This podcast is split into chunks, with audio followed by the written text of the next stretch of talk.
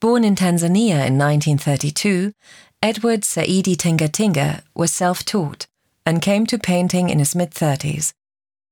On squares of chipboard, he mainly painted pictures of animals against a plain background or in an imaginary landscape. Tingatinga's simple, almost childlike style is characteristic of his work.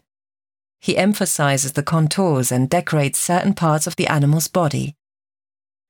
Tingatinga painted using glossy house paint, which gives his colors their power and richness.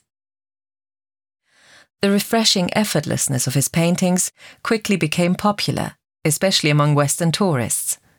Unfortunately, Tingatinga died early, aged 40. But in his few years, he had already gained many followers who imitated his style, so that today people talk about Tingatinga painting as an artistic movement. Nowadays, Tingatinga style paintings still sell very well to tourists, which is why they are often described as airport art.